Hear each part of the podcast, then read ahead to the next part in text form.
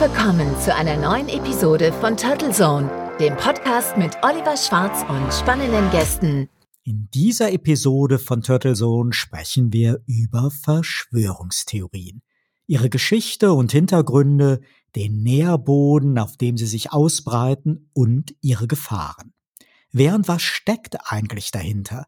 Gibt es Profiteure und Geschäftsinteressen? Und reden wir bei den Anhängern von einer kleinen Gruppe vermeintlicher Spinner oder sind diese Gedanken doch viel weiter in unserer Gesellschaft verbreitet, als es auf den ersten Blick scheint? Ein spannendes Thema, das so facettenreich ist, dass wir es auf zwei Episoden verteilen. Und ich freue mich sehr, als Gesprächspartner einen renommierten Experten auf diesem Gebiet begrüßen zu dürfen.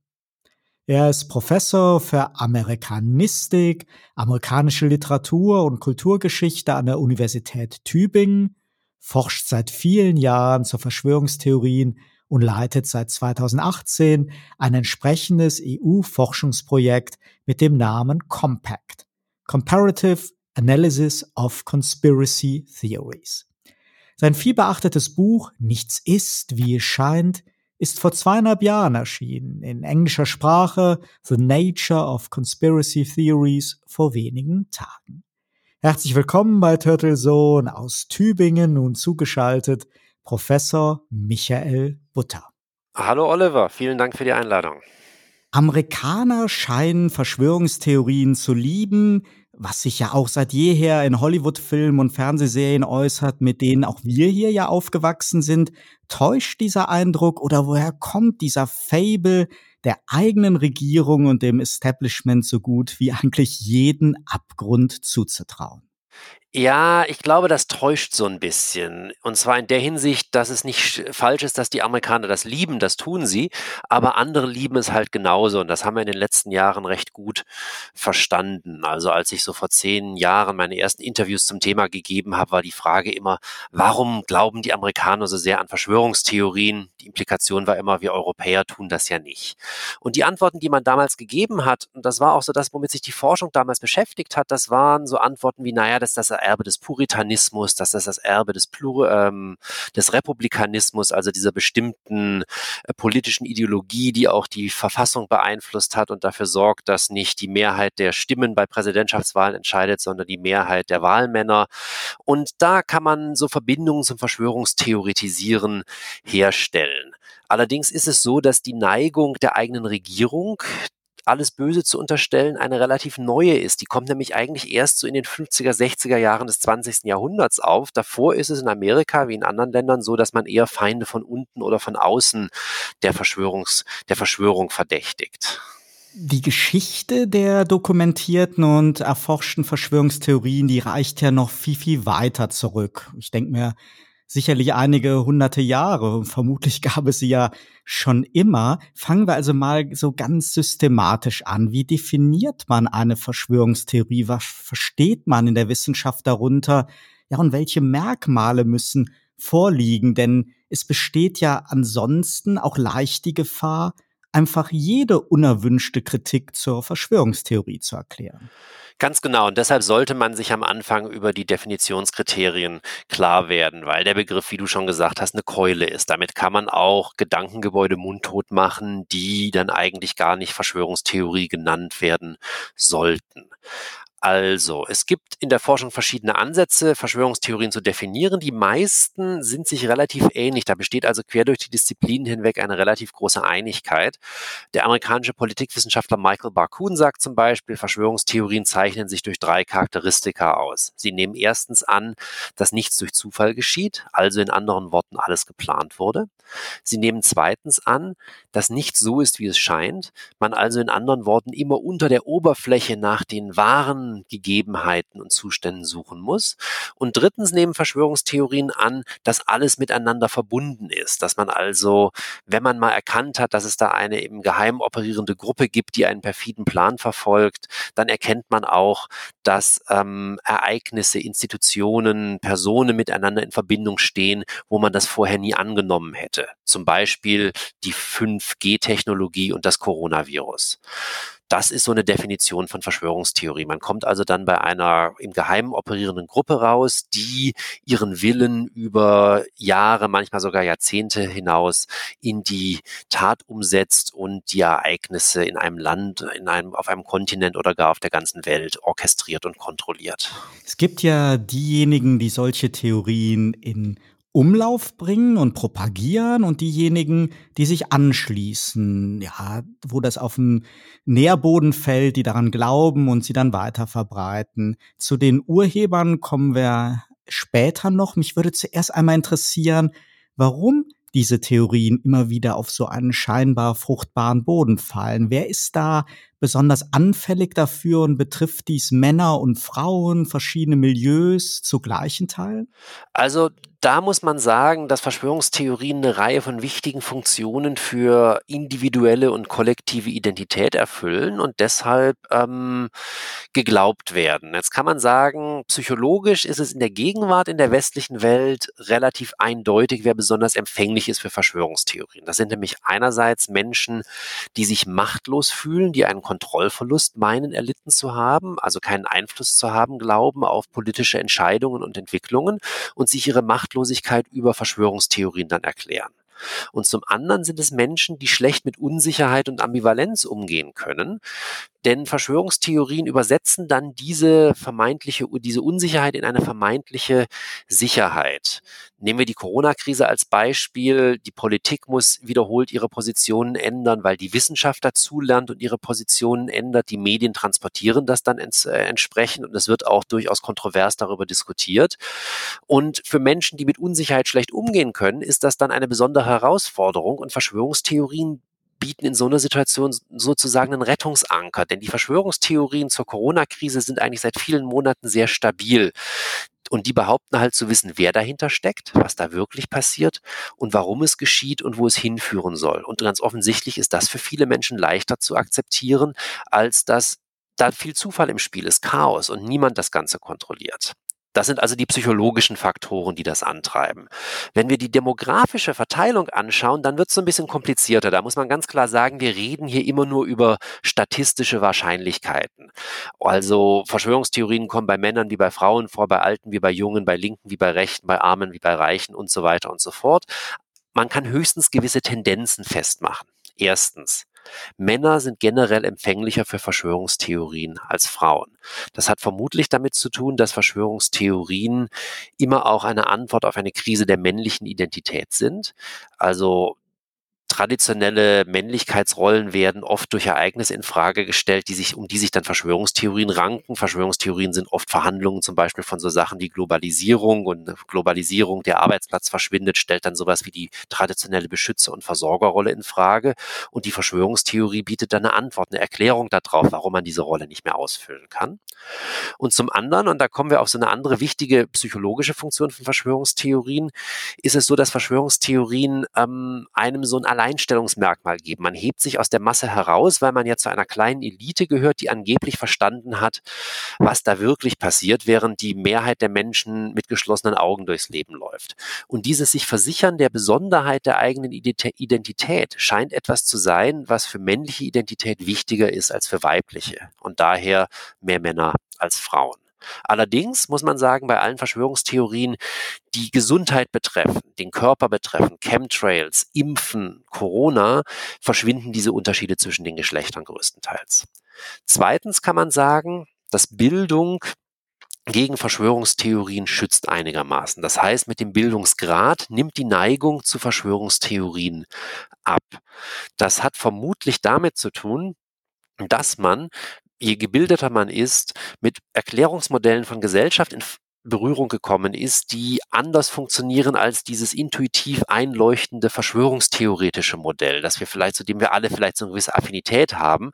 Aber wenn man eben länger zur Schule gegangen ist, auf der Uni war, ist die Chance halt größer, dass man Modelle aus der Politikwissenschaft, aus der Soziologie kennengelernt hat, die diese Dinge erklären, ohne auf Verschwörungstheorien zurückzufallen. Und drittens, ist es so, dass Verschwörungstheorien mit dem Alter zuzunehmen scheinen. Das heißt, ältere Menschen sind tendenziell empfänglicher für Verschwörungstheorien als jüngere Menschen.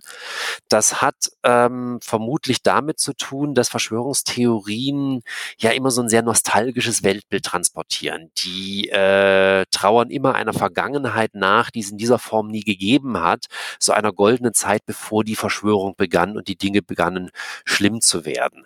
Und diese Nostalgie, und da ist übrigens auch so eine ganz starke Verbindung zum Populismus gegeben. Diese Nostalgie empfindet man vermutlich eher mit 45 oder 65 als mit 15 oder 25. Das heißt zusammengezählt ähm, eher Männer, eher nicht der höchste Bildungsgrad und eher etwas ältere Menschen. Aber wie gesagt, das sind nur Tendenzen. Wir reden hier über so ein paar Prozentpunkte Unterschied und nicht über absolute Unterschiede. Mir kommt das manchmal so ein bisschen wie mit Religionen vor. Auch dort suchen ja Menschen nach Erklärung und Halt in Verunsicherung.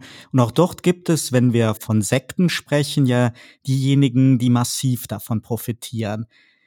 Täuscht so dieser Eindruck oder kann so eine Verschwörungstheorie zumindest temporär für Anhänger so eine religionsähnliche Rolle einnehmen? Und gibt es so in der Geschichte der Verschwörungstheorien auch welche, die von den Kirchen zu ihrem Nutzen verbreitet worden. Ich denke mir sowas wie Hexenverfolgung oder die latenten Verdächtigungen von Juden über die Jahrhunderte könnte man ja auch so dazu rechnen. Also, da muss man ganz klar Ja sagen. Es ist so, dass Verschwörungstheorien als Religionsersatz fungieren können. Man dachte übrigens eine Zeit lang mal, dass das der Ursprung der Verschwörungstheorie ist. Also die klassische These von Karl Popper, dem großen Wissenschaftstheoretiker, ist, Verschwörungstheorien blühen im 18. Jahrhundert auf, weil sie eine Antwort auf die Entzauberung der Welt sind. Das heißt, im Zeitalter der Aufklärung glaubt man nicht mehr daran, dass Gott alles lenkt und kontrolliert. Man möchte aber ein Weltbild bewahren, wo irgendjemand alles lenkt und kontrolliert und so treten an die Stelle Gottes die Verschwörer und man kann ein religiöses Narrativ, eine religiöse Erzählform säkularisieren, verweltlichen. Da ist ganz viel dran. Verschwörungstheorien können als Religion, als Religionsersatz fungieren. Wir wissen allerdings mittlerweile natürlich auch, dass Verschwörungstheorien und Religion sehr gut Hand in Hand gehen können. Da können wir in die Gegenwart schauen, wo wir Verschwörungstheorien in sehr religiösen Milieus finden, also in islamistischen Milieus zum Beispiel oder auch unter evangelikalen Christen in den USA. Wir können aber natürlich auch in die Vergangenheit gehen.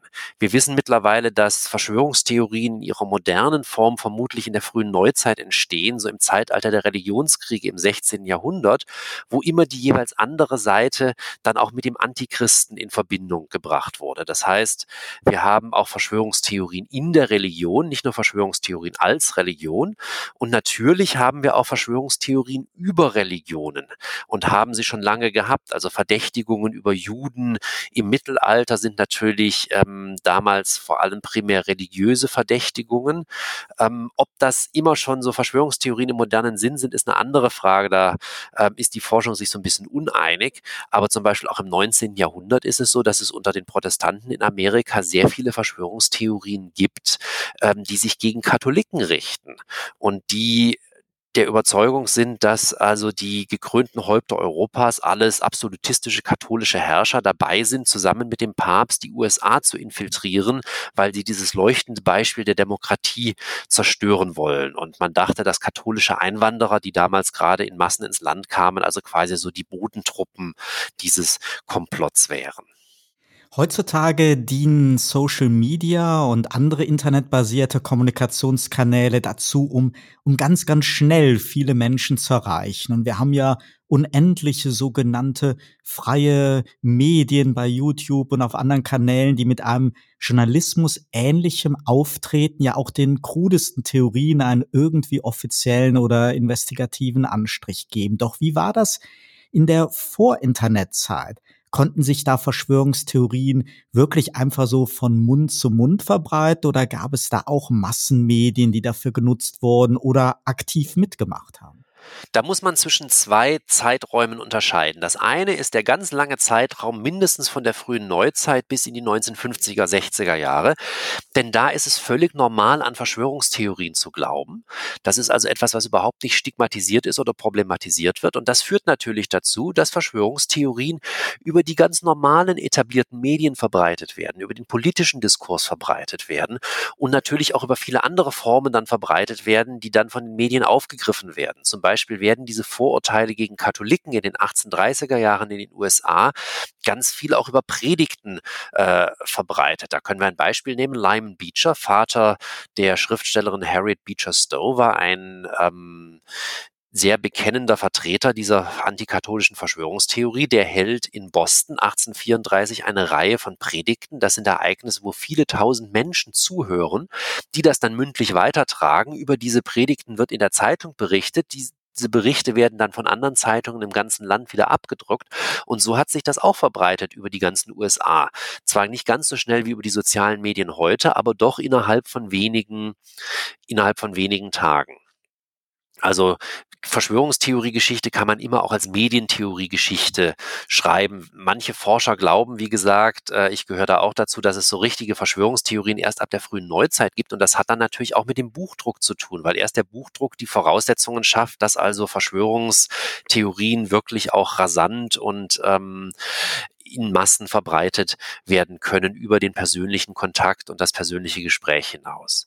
Der zweite Zeitraum, den wir uns anschauen müssen, ist dann die Zeit zwischen 1965 ungefähr und der Jahrtausendwende. Denn da ist es so, dass in der westlichen Welt Verschwörungstheorien stigmatisiert sind. Das ist also nicht mehr normal daran zu glauben. Die Medien ähm, sehen das ähm, mit Nasenrümpfen, Politiker bedienen das nicht mehr offen und entsprechend haben Verschwörungstheoretiker Probleme, ihre Ideen an den Mann oder auch eben an die Frau zu kriegen kriegen.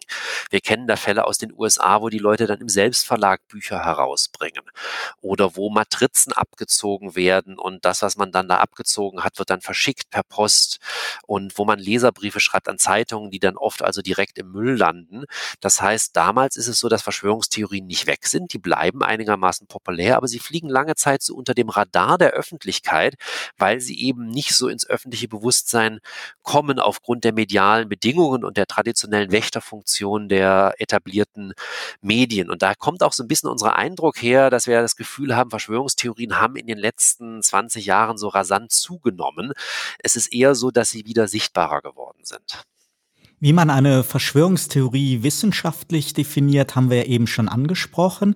Aber ich möchte noch mal so auf die Differenzierungspunkte zu kritischen Stimmen, zu Investigativjournalismus und zu Whistleblowern kommen. Denn ja nicht immer sind diese Theorien so offensichtlich verschwurbelt wie Pizzagate oder der Gedanke, dass Bill Gates das Coronavirus gezüchtet hat, um uns alle zwangsimpfen zu lassen. Es gab und gibt ja durchaus auch langlebige Gerüchte und Theorien, die immer auch so Faktenbrocken enthalten oder sich ein merkwürdiges, unglückliches oder rechtswidriges Verhalten von Regierungen und Behörden zunutze gemacht haben. Welche Chance habe ich zu erkennen, ob hier jemand eine unliebsame Wahrheit ans Licht bringen will oder an einer Legende strickt, die im schlimmsten Falle spaltet und Angst sät?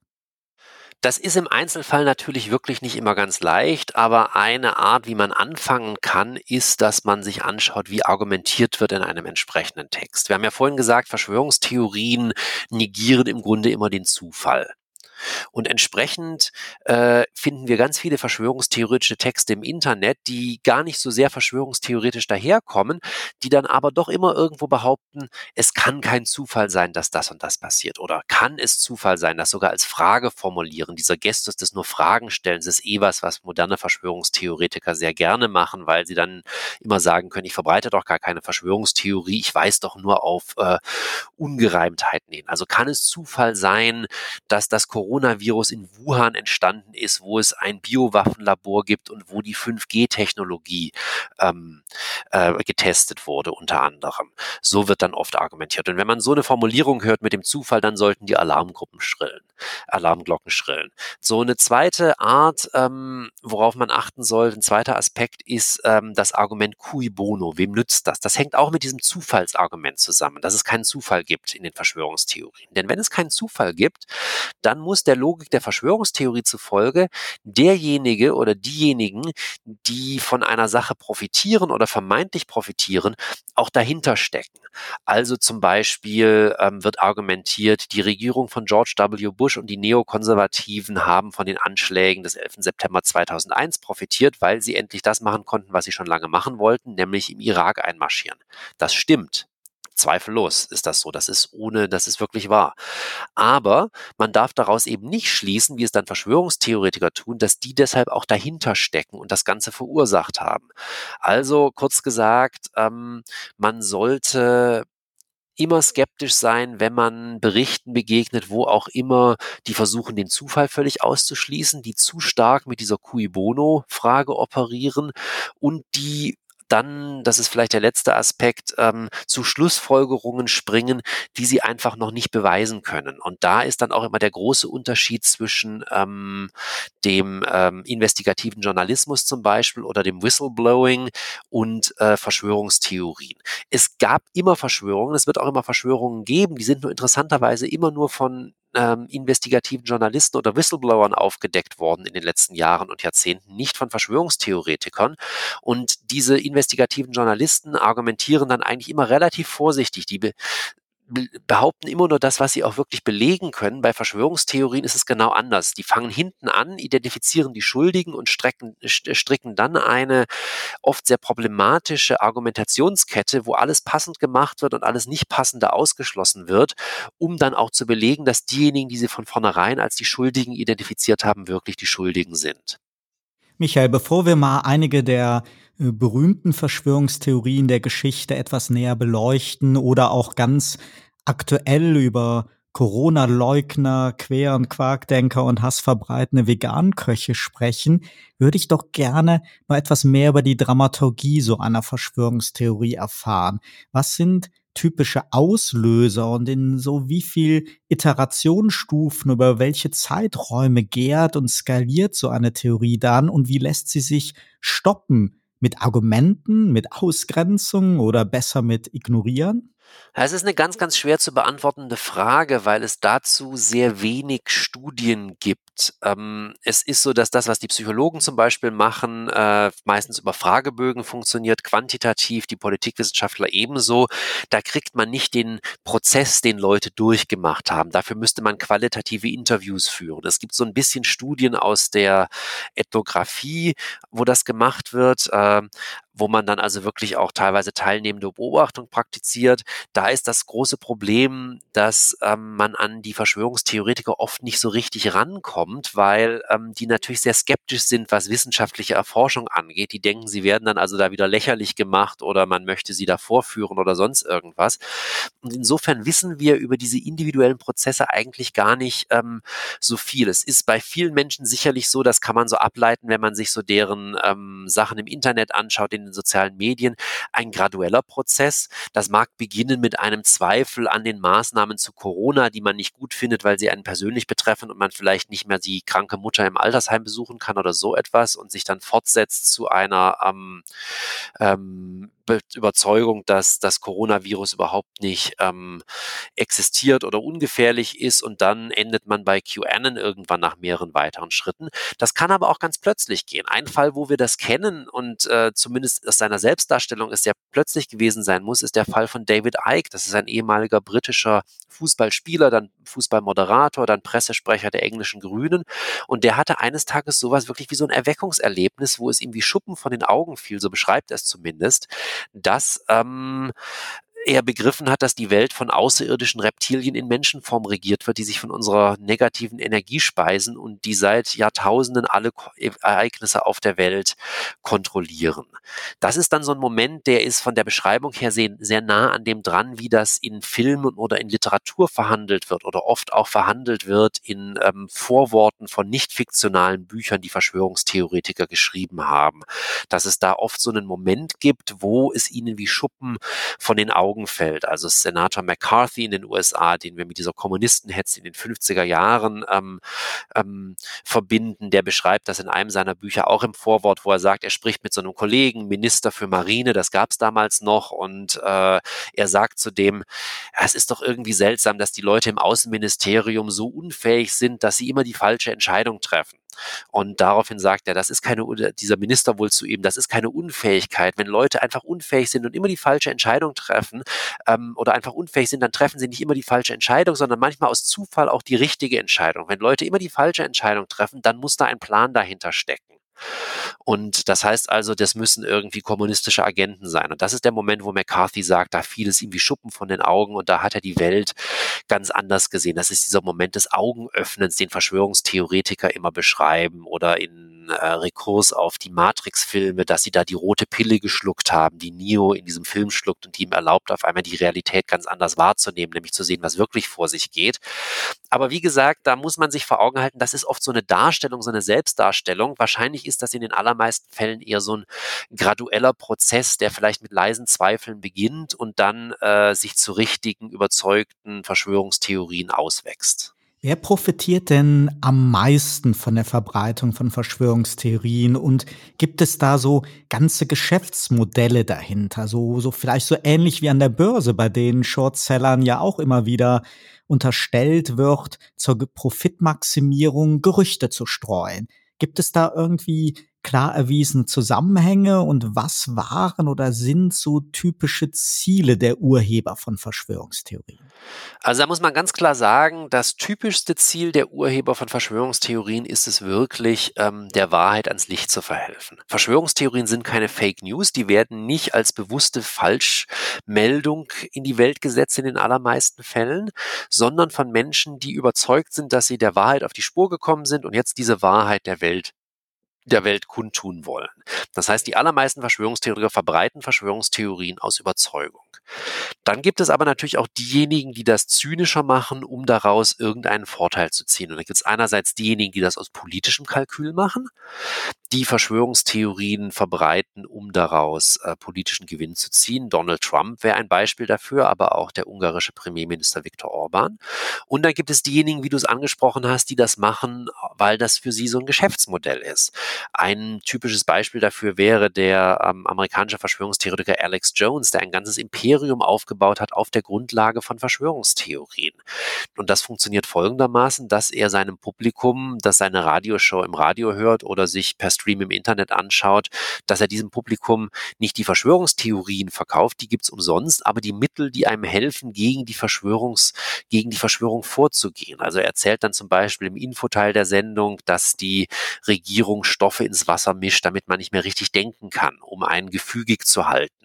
Und dann kommt die Werbepause und dann hält er eine Dose in die Kamera, die heißt Brain Force Plus. Das ist also das Mittel, wo man jeden Tag eine Pille nehmen soll, damit man dann wieder klar denken kann. Und damit hat Jones ein relativ großes Imperium aufgebaut, setzt viele Millionen Dollar im Jahr um, beschäftigt Dutzende Mitarbeiter und macht damit natürlich auch Geld. Das ist das Extrembeispiel. Ein anderes Beispiel wäre jemand, der einfach nur einen YouTube-Kanal betreibt, wo er ähm, immer wieder Verschwörungsgerüchte aufgreift, äh, wenn irgendwas geschehen ist. Also zum Beispiel als Hillary Clinton damals ähm, am 11. September 2016 einen Schwächeanfall hatte und zusammengebrochen. Es gab sofort Videos, die behauptet haben, sie ist tot oder sie ist ganz schwer krank oder sie ist gegen ein Double ausgetauscht worden. Oft alle drei Dinge zusammen innerhalb von drei, vier Minuten, einfach mit dem Ziel, möglichst viele Verschwörungstheorien zu bedienen, dadurch die Klickzahlen in die Höhe zu treiben und deshalb Werbeeinnahmen zu generieren.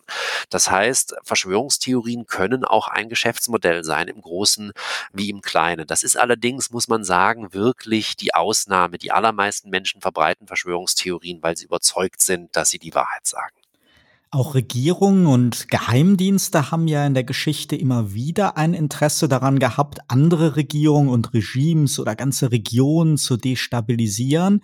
Das geht militärisch, das geht mit Embargos oder mit Finanzhilfen, aber natürlich auch mit Gerüchten und Verleumdung, also mit Propaganda. Gibt es prominente Beispiele, wo sich sowas dann zu einer ausgewachsenen Verschwörungstheorie verselbstständigt hat oder sogar ganz bewusst an einer solchen durch Behörden und Geheimdienste gearbeitet worden ist? Also das gibt es. Es gibt zum Beispiel, wir wissen zum Beispiel, dass die Verschwörungstheorien, die sich um das Kennedy-Attentat ranken bis heute, in den 60er Jahren massiv befeuert worden sind von ähm, der Sowjetunion und vom KGB, die diese Dinge in den USA mit in die Welt gesetzt haben, geholfen haben, die zu verbreiten, um eben quasi Zwietracht zu säen in den Vereinigten Staaten und die Bevölkerung auseinanderzutreiben.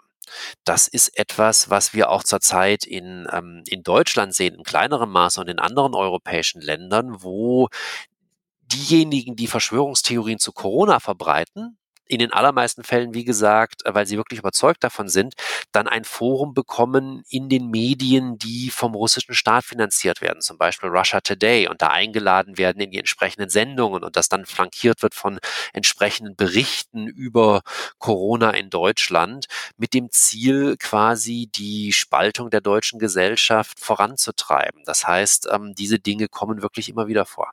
Ein Merkmal so vieler Verschwörungstheorien ist es ja, dass sie gespickt sind mit vermeintlichen Belegen. Da werden Studien zitiert, Mediziner, Wissenschaftler, es werden Statistiken kreativ interpretiert oder auch dreist umgedeutet und es gibt immer wieder prominente Mitstreiter, aber auch Protagonisten aus der Wissenschaft. Das sehen wir jetzt ja auch wieder bei den Corona-Leugnern und Maskengegnern. Andererseits ist ja gerade auch so die Forschung ja ein, ein, ständiger Erkenntnisgewinn und sollte ja auch nicht mit Scheuklappen unter den Aspekten der Political Correctness betrieben werden. In den USA, so sagt man, findet man zur krudesten These problemlos irgendeinen Experten, Ingenieur, Mediziner oder Professor, der das Ganze bestätigt. Faktenchecker entlarven dann meist später mühevoll, dass oft Namen von Universitäten und Studien einfach missbraucht worden sind. Aber es ist der nicht immer so. Unter Akademikern, Medizinern, Wissenschaftlern gibt es ja sicher auch überzeugte Anhänger von Verschwörungstheorien und unter Künstlern, Kreativen, Köchen und Medienleuten, wie wir alle wissen, genauso. Ist dieses Problem größer geworden? Und gibt es so Vermutungen über Dunkelziffern dabei? Denn gerade für diese vorgenannten Menschen, da steht ja doch einiges auf dem Spiel, sich öffentlich zu Verschwörungstheorien zu bekennen. Ich glaube nicht, dass diese Zahl größer geworden ist. Also wie gesagt, wir müssen uns nochmal vor Augen halten, es war über Jahrhunderte hinweg völlig normal, an Verschwörungstheorien zu glauben. Das war der etablierte wissenschaftliche Diskurs. Im 18., 19. Jahrhundert argumentieren die klügsten Köpfe ihrer Zeit, dass die Welt, ähm, Weltgeschichte über große Verschwörungen vorangetrieben wird. Das heißt, damals war das völlig normal und erst dann wird das stigmatisiert und delegitimiert. Aber Wissenschaft und äh, Prominenz sind natürlich natürlich letztendlich auch immer nur ein Spiegel der Gesellschaft. Und natürlich gibt es Wissenschaftlerinnen und Wissenschaftler, die Verschwörungstheorien anhängen und die auch verbreiten. Und die nehmen dann oft eine ganz prominente Stellung ein in diesen Verschwörungstheorien, werden auch quasi so ähm, in den Vordergrund gestellt von denen, die die Berichte machen für die alternativen Medien, weil sie natürlich dann quasi über die Titel, die sie haben, mit einer gewissen Expertise sprechen können. Und oft werden dann ja auch die Titel betont, selbst wenn die in diesem Bereich überhaupt keine Expertise Expertise haben. Also jemand hat einen Doktor in Religionswissenschaft und spricht über die Statik des World Trade Centers. Ähm, da hilft der Doktortitel überhaupt nichts, aber trotzdem irgendwie kann man damit ein gewisses äh, Renommee und eine gewisse Autorität für sich beanspruchen. Ich glaube aber nicht, dass das zugenommen hat in den letzten Jahren, gerade aus dem Grund, den du angesprochen hast, dass nämlich für diese Menschen ja sehr, sehr viel auf dem Spiel steht. Also von daher würde ich sagen, dass die Dunkelziffer eigentlich eher viel größer ist als das, was so nach außen dringt, dass also Menschen Menschen das gar nicht so offen sagen, ähm, weil sie wissen, dass sie sich damit eher schaden würden. Wenn wir davon ausgehen, dass so ein Viertel bis ein Drittel der Deutschen empfänglich ist für Verschwörungstheorien, dann müssten zum Beispiel unter deutschen Prominenten viel mehr Leute sein, die an Verschwörungstheorien glauben. Wir reden jetzt immer über einen veganen Koch und einen Musiker aus Mannheim und dann noch vielleicht ein, zwei andere. Aber da müsste es noch viel mehr geben. Es ist einfach so, dass die beiden sich geoutet haben und andere outen sich nicht, weil sie wissen, dass sie sich damit finanziell massiv schaden werden. Also Attila Hildmann wird sicherlich weniger Bücher verkaufen in den nächsten Jahren. Er wird in weniger Fernsehsendungen eingeladen werden und Followers auf Telegram gleichen das nicht aus. Und insofern ähm, ist es so, dass ähm, diese Menschen da sind, aber sich oft nicht dazu bekennen. Bei Wissenschaftlern ist es dann vielleicht nochmal was anderes. Die haben ähm, mehr Sicherheit, wenn sie Professoren sind. Andere haben sich durch ihre Verschwörungstheorien natürlich auch quasi eine wissenschaftliche Karriere verbaut und dann so eine alternative Karriere als die wahren Experten in die Gegenöffentlichkeiten der Verschwörungstheorie aufgebaut. Aber auch unter Professoren, die an deutschen Unis beschäftigt sind, gibt es ein paar Verschwörungstheoretiker, die ähm, immer wieder ihre Stimme erheben. Michael, kommen wir mal zu prominenten Verschwörungstheorien, die so jeder von uns kennt. In den letzten Jahren sind das ja neben den aktuellen Thesen zum vermeintlichen Laborursprung von Covid-19, zu Bill Gates 5G-Gefahren, zur Adrenochrom-Verschwörung und Pizzagate sowie zum Deep State ja vor allen Dingen auch Thesen über das Verschwinden von Flugzeugen, über den Tod von Politikern und Prominenten, über den Putschversuch in der Türkei und natürlich über 9-11. Und im 20. Jahrhundert waren es vielleicht so der mysteriöse Tod von Lady Di, das Kennedy-Attentat, die sogenannte Roswell-Verschwörung um UFOs und Außerirdische und ja Thesen zum Fake der Mondlandung und noch viele endlose mehr. Was waren und sind so aus deiner Forschersicht so die spannendsten und warum erfreuen sich manche Verschwörungstheorien ja noch nach Jahrzehnten so großer Beliebtheit, wenn nicht sogar noch länger, wie zum Beispiel die Legenden um Illuminaten? Fangen wir mit der zweiten Frage an vielleicht. Das ist eigentlich leichter zu beantworten für mich. Und zwar ist es so, dass Verschwörungstheorien selten verschwinden. Wir müssen uns Verschwörungstheorien gerade in der zweiten Hälfte des 20. Jahrhunderts, man spricht da oft auch von Superverschwörungstheorien, als äh, so eine Art Baukastenprinzip vorstellen, wo immer angebaut werden kann. Das heißt, es gibt heutzutage relativ wenige Verschwörungstheoretiker, die sich nur mit der Mondlandung beschäftigen oder nur mit dem Kennedy-Attentat oder nur mit 9-11. Aber Mondlandung, Kennedy und 9-11 sind längst aufgegangen in viel größere Verschwörungsszenarien, die eben von einem Komplott des tiefen Staates handeln, das seit Jahrzehnten läuft oder von anderen dunklen Machenschaften, eben wie gesagt der Illuminaten, die da sich dann mit anderen Gruppen verbündet haben, mit den Liberalen, mit den Kommunisten oder, oder mit sonst wem. Das heißt, Verschwörungstheorien verschwinden ganz selten. Es wird in allermeisten Fällen angebaut und das sieht man auch bei den Corona-Verschwörungstheorien, wo einfach ähm, meistens Corona Corona erzählt wird als das neueste Kapitel, als das neueste, die neueste Strategie der wer, Verschwörer, wer auch immer die sein mögen, um ihre Ziele, um ihre Ziele zu erreichen.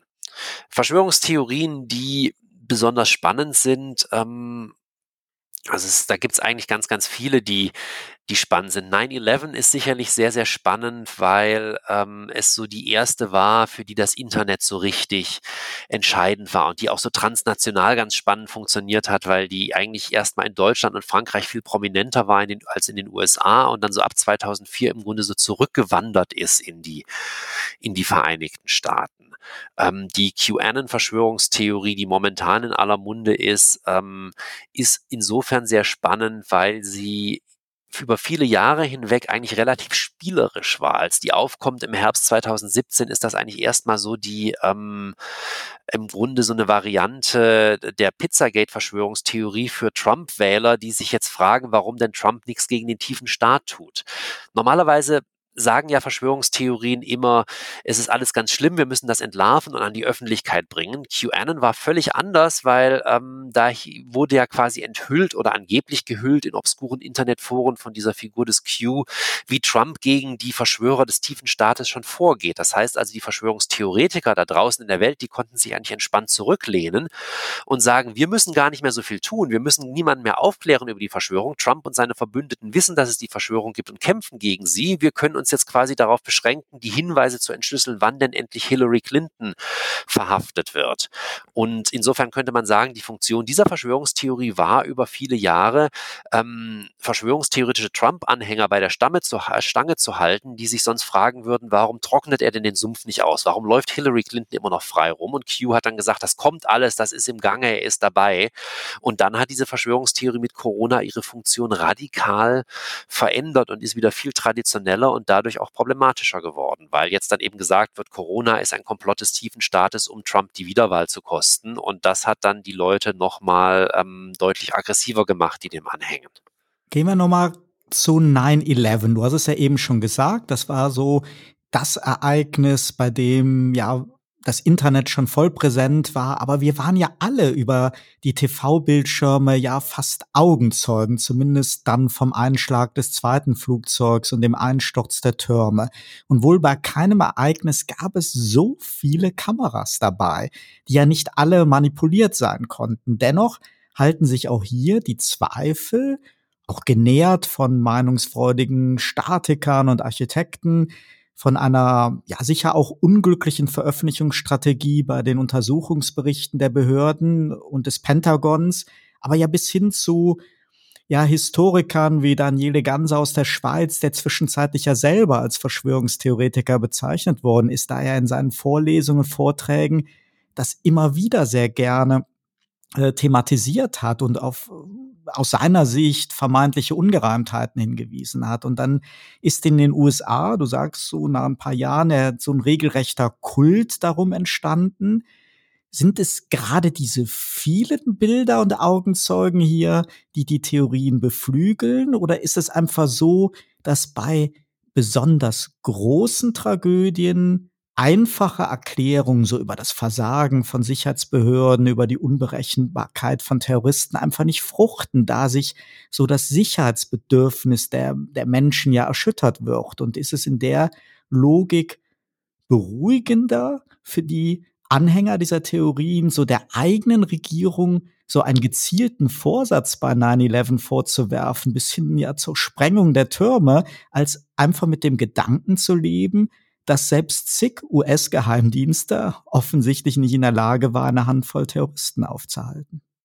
Ja, das sind jetzt ganz viele Fragen ähm, auf einmal. Ähm, das eine, was du angesprochen hast, das ist ein ganz wichtiger Faktor, dass also große Ereignisse auch irgendwie große Ursachen haben müssen denken wir oft. Die Psychologie nennt das den Proportionality Bias.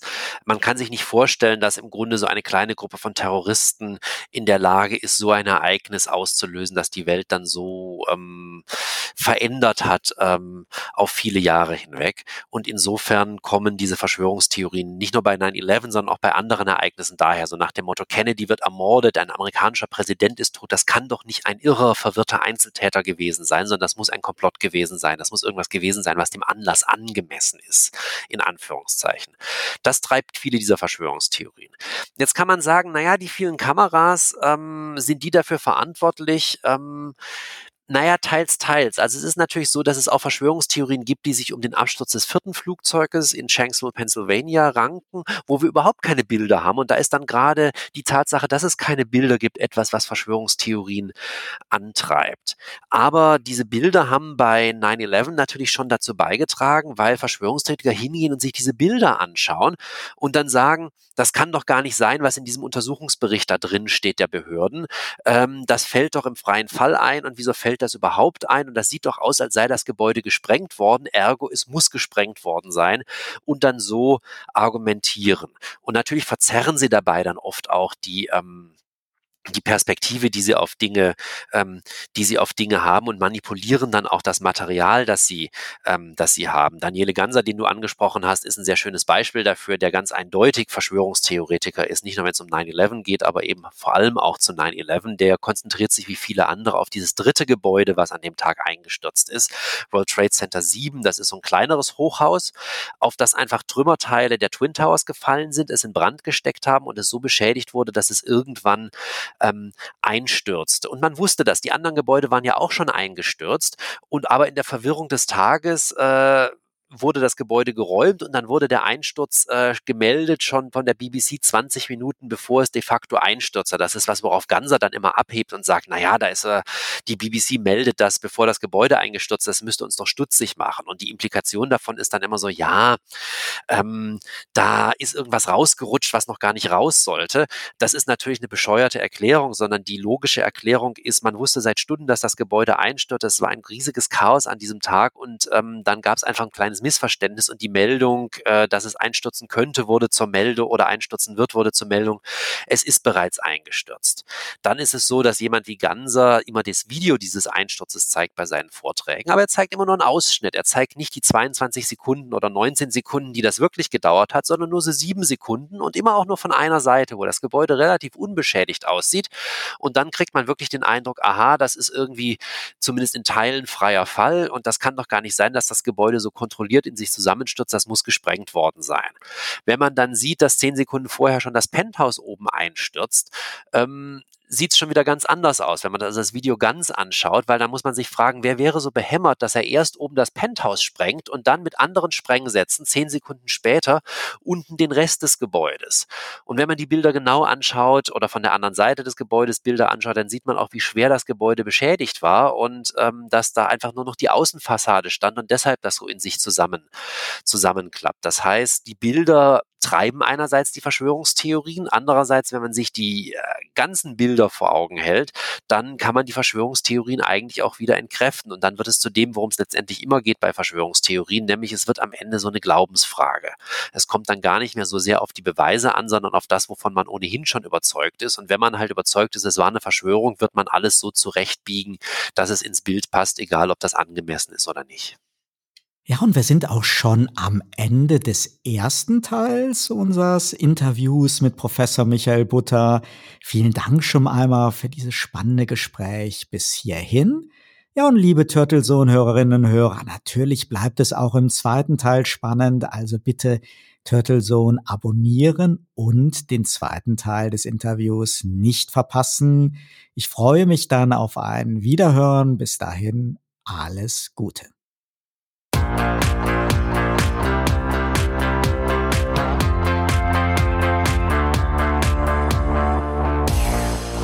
Sie hörten Turtle Zone, den Podcast mit Oliver Schwarz.